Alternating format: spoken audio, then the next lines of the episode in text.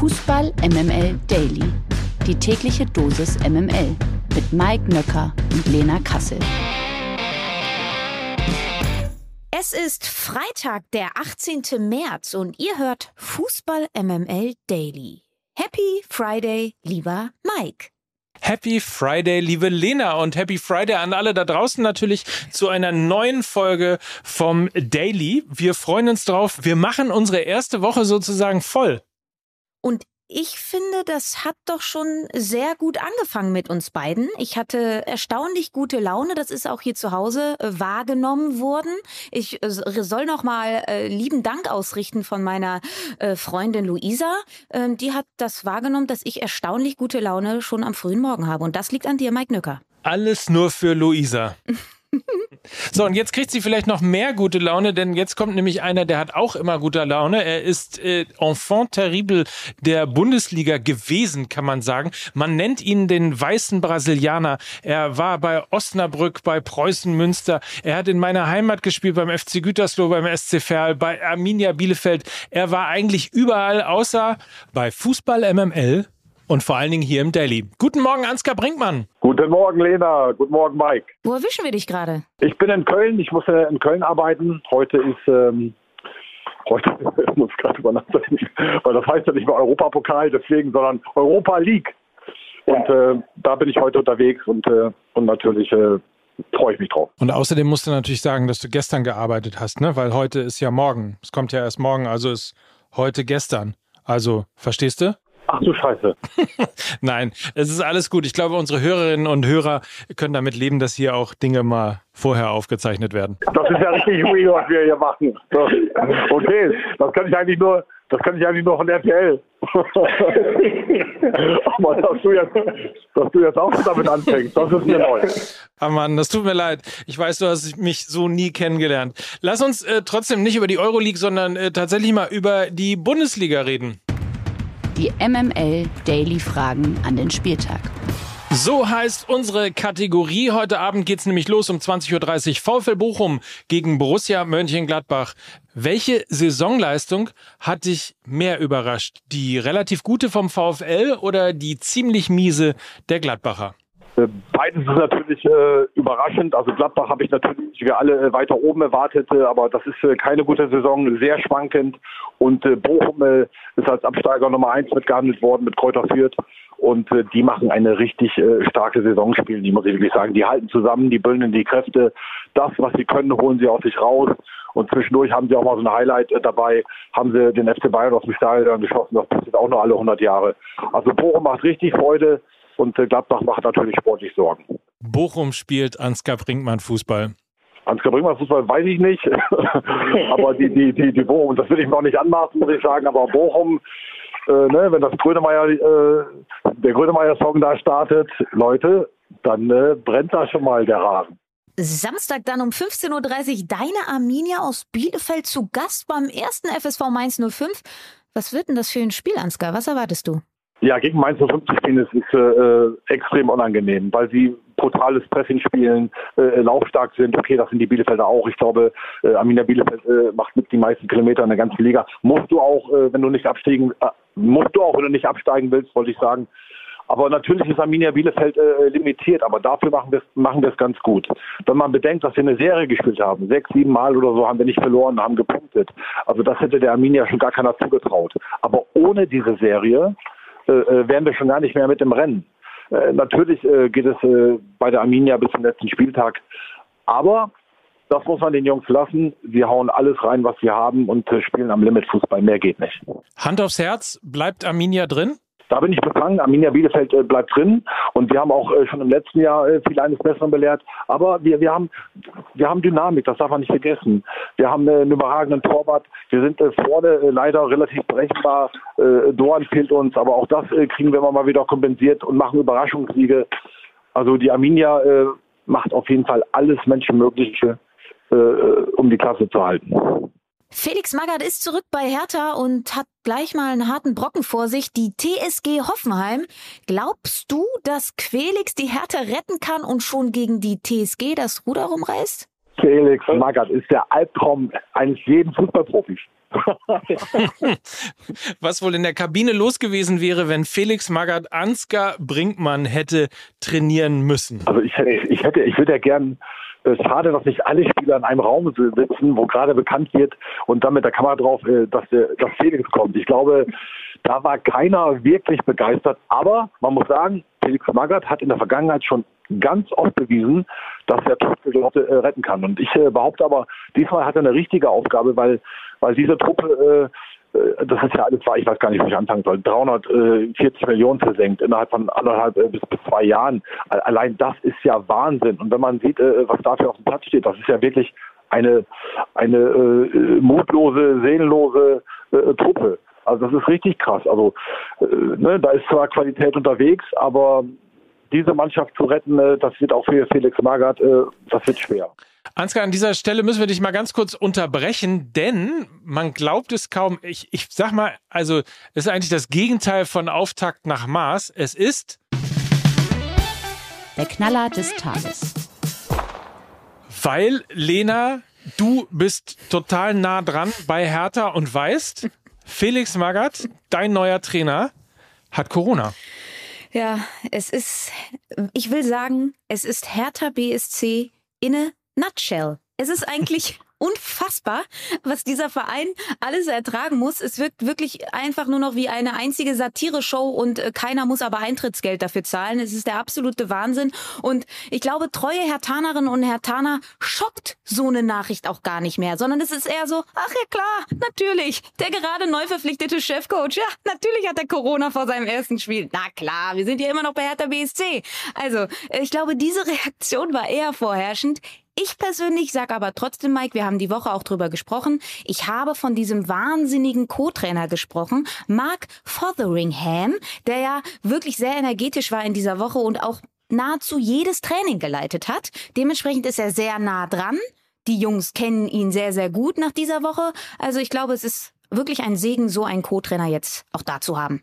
Fotheringham aus Middle Fritham um den Witz nochmal zu machen. Den Boomer-Witz. So, jetzt aber ähm, zurück zu, wobei ich sehe gerade, die Leitung zu Ansgar ist zusammengebrochen, warum auch immer das der Fall gewesen ist. Dann stelle ich dir, Lena, einfach, bedanke mich bei Ansgar an dieser Stelle. Wir werden uns bald wieder hören und ihn auch hier nochmal bald wieder hören, auf jeden Fall.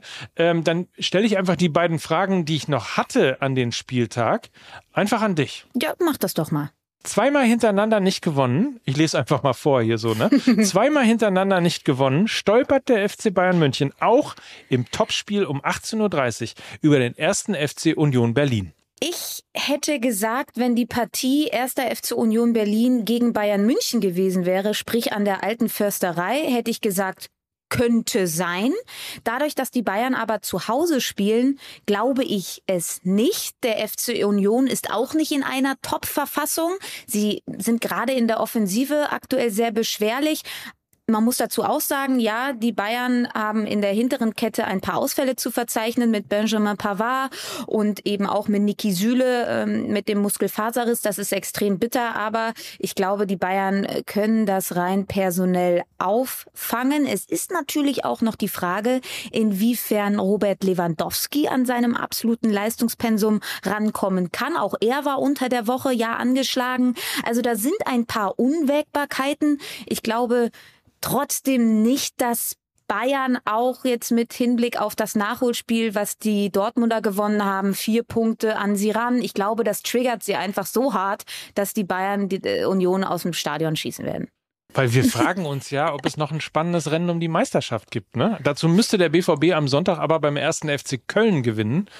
Und auch da, leicht ist das nicht würde ich mal sagen. Wobei auch da ein bisschen Corona-Alarm ist. Nichtsdestotrotz, was ist deine Prognose da, Lena? Wird auf jeden Fall, glaube ich, ein torreiches Spiel, also ein Gegenentwurf zu diesen zwei vergangenen Borussia Dortmund-Spielen gegen Mainz und Bielefeld. Das wird ein ganz anderes Spiel werden, weil die Kölner eben auch ein offensives Interesse haben.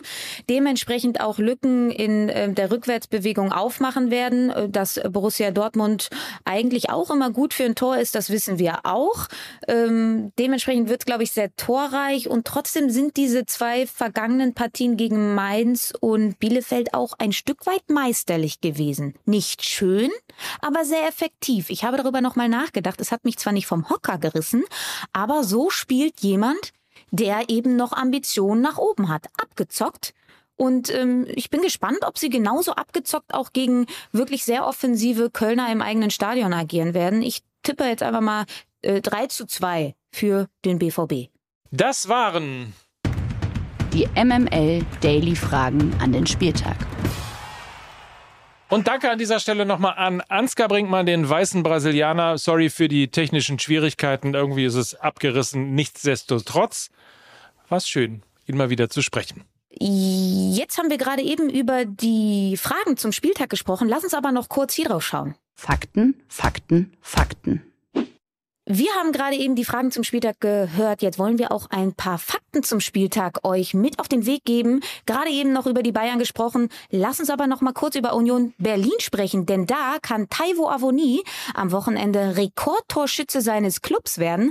Bislang traf Max Kruse und eben Avoni jeweils 16 Mal in der Bundesliga für Union Berlin. Mit einem Treffer gegen die Bayern könnte Taiwo Avoni alleiniger Bundesliga-Rekordtorschütze für die Unioner werden. Und wenn wir schon bei den Fakten sind, Oliver Glasner, der könnte Remis-König werden. Der Coach traf in seiner Trainerlaufbahn bereits fünfmal auf RB Leipzig und fünfmal gab es keinen Sieger. Also fünfmal ein Unentschieden. Sollte es erneut ein Unentschieden zwischen Frankfurt und RB Leipzig geben, hätte Glasner den Rekord von Markus, Rekord in Anführungsstrichen würde ich mal sagen, ne, von Markus Gisdol eingestellt. Der spielte in seinen ersten sechs Partien gegen den SC Freiburg jeweils unentschieden.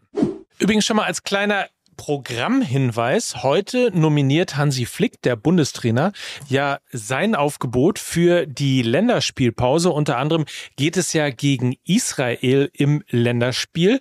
Und Lena wird Montag sich den Kader mal etwas genauer anschauen und unter die Lupe nehmen. Gewinner des Tages. Oh, mein Lieblingsspieler, mein Lieblingsspieler, da ist er. Das, ich sag's dir, Lena, er hat es sich verdient. Christopher Nkunku ist Mike Nöckers Lieblingsspieler und er wurde erstmals für Frankreichs Fußballnationalmannschaft nominiert. Es hat ein wenig gedauert, aber ich glaube, jetzt gab es kein Vorbeikommen mehr für Didier Deschamps. Nkunku hat in dieser Saison bereits in 38 Pflichtspielen 26 Tore erzielt. Ich glaube, in der Liga sind es 24 direkte Torbeteiligungen, also 15 Saisontore und 9 Assists nach nur 26 Spielen. Er ist damit wirklich einer der überragenden Akteure in der Bundesliga. Und Mike, wir haben ja auch schon mal so ein bisschen über ihn gequatscht, dass er, du sagtest, glaube ich, ein kompletter Spieler ist. Was meinst du damit? Naja, äh, früher sagte man, ja gut, der kann rechts wie links. Er hat Kraft, er hat Schnelligkeit, er hat Geschwindigkeit, er hat Technik. Er äh, kann dann tatsächlich am Ende des Tages rechts wie links, kann Tore schießen, kann sie vorbereiten. Also für einen Offensivspieler ist er tatsächlich der Motor auch für, für RB Leipzig, was ähm, die Gefährlichkeit in der Offensive angeht. Und das macht ihn einfach, macht ihn einfach so, also für mich jedenfalls so toll und offensichtlich ja auch für den französischen Fußballverband, äh, denn deswegen darf er ja zum ersten Mal in der Nationalmannschaft auflaufen oder ist zumindest nominiert. Übrigens relativ viele ähm, Profis des Weltmeisters in der Bundesliga. Die meisten natürlich bei Bayern, Hernandez, Pavard, Kingsley Coman, aber auch Diaby und jetzt eben dazu auch noch Nkunku. Also französische Bundesliga, möchte ich sagen. Noch kurz zu Nkunku, du hast einen ganz wichtigen Aspekt gesagt, nämlich die Torgefahr. Die geht solchen 1 gegen 1 Spielern, wie er es ja eigentlich ist, weil er eine Schnelligkeit hat, weil er kreativ ist, geht äh, den äh, Außenbahnspielern meistens ein bisschen ab er hat diese Torgefahr und die hatte er übrigens auch schon unter Ex-Coach Jesse Marsch. Ähm, also äh, das ist äh, Tedesco unabhängig, was bei den Leipzigern jetzt auch nicht so häufig vorkommt. Die meisten sind erst unter Tedesco aufgeblüht. Ähm, das auch noch äh, ein sehr, sehr wichtiger Aspekt für diesen Spieler. Diese Kategorie ist nur für mich gemacht. In der zweiten sieht man besser. Freust dich schon auf die zweite Liga, Lena? Ich freue mich, mhm. weil ich weiß, dass dieses Wochenende rein äh, von den Begegnungen her in der zweiten Liga sehr, sehr gut werden wird. Denn äh, Werder Bremen spielt gegen Darmstadt am Samstag, ne? Und Pauli heute Abend ja gegen Heidenheim. auch nicht so uninteressant. Das heißt St. Pauli, ähm, aber Ach, nichtsdestotrotz ist es ein total richtungsweisendes Spiel. Ich bin ein bisschen aufgeregt. Der erste FC Heidenheim immer eine Mannschaft, gegen die es wahnsinnig schwer ist zu bestehen. Ganz, ganz unangenehmer Fußball, ganz, ganz starke Mannschaft. Ähm, die sind ja auch aktuell in der Tabelle Sechster und das eben auch nur, ja, letztlich sechs Punkte hinter den Aufstiegsrennen. Ähm, also das wird für St. Pauli auf jeden Fall ein wegweisendes Spiel. Interessanterweise übrigens alle großen und wichtigen Mannschaften, die da oben noch mitmischen, kommen alle noch ans Millantor. Also Heidenheim, noch Bremen und auch noch Darmstadt 98. Also das ist zu Hause für St. Pauli echt ein hartes äh, Programm. Aber wir wollen auch, wenn wir schon bei Darmstadt 98 sind, über Thorsten Lieberknecht reden. Der ist nämlich einer der großen Gewinner des Tages und hat zwei aus der Ukraine geflüchtete Menschen bei sich zu Hause aufgenommen, um damit ein besonderes Zeichen zu setzen. Ähm, Lieber Knecht, so wird er zitiert, wolle jeden unterstützen, der Zitat Hilfe braucht. Im Ligaalltag sieht sich der 48-Jährige hingegen mit seinen Lilien, wie gesagt, einer harten Aufgabe gegenüber. Morgen Abend geht es im Topspiel gegen Werder Bremen 2030. Das ist wirklich ein super spannendes Spiel, kann ich jedem nur ans Herz legen. Das unnütze Wissen. Gerade jetzt mit dem Start ins Wochenende wollen wir euch mit ein bisschen Thekenwissen versorgen. Vielleicht werdet ihr an diesem Fußballwochenende ja auch in der ein oder anderen Kneipe sitzen oder eben im Stadion. Und da kommen wir dann zu Folgendem. Es kommt vor, dass beim Fußballgucken während des Spiels das Bier ausgeht und jetzt aufgepasst, Statistiker haben berechnet, wann man am ehesten Nachschub holen kann, ohne ein Tor zu verpassen. Und jetzt Obacht, liebe Fußballfreunde, in der ersten Halbzeit von der ersten bis zur fünften Minute und von der 31. bis zur 40. Minute und in der zweiten Halbzeit von der 45. bis zur 50. Minute. In diesem Sinne, lieber Mike, wünschen wir euch ein fantastisches Fußballwochenende. Viel Spaß und wir hören uns dann Montag wieder. Was für ein großartiges, also nochmal, erste bis fünfte Minute, 31. bis was? 40. Bis 40. Wir müssen das alles, ich schreibe mir das auf, das probiere ich gleich. Ja, schreib mal mit, schreib mal mit. So, und dann zweite Halbzeit wahrscheinlich, ne? Ja, 45. bis 50. Äh, Minute. bis 50. Großartig. Äh, äh, genau, äh, dann war's das. Und ich würde jetzt gerne mal jemanden damit beauftragen, wie wann denn die Tore beim 7 zu 1 gegen Brasilien gefallen sind. Ähm ich kann mich nämlich daran erinnern, dass ich sehr viele Tore verfasst habe.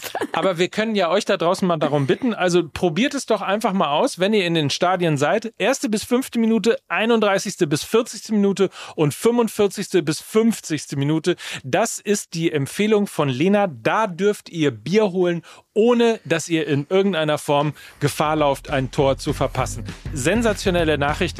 Damit gehen wir raus, bedanken uns und feiern unsere erste Woche mit äh, Mike Nöcker und Lena Kassel für Fußball MML. Dieser Podcast wird produziert von Podstars bei OMR.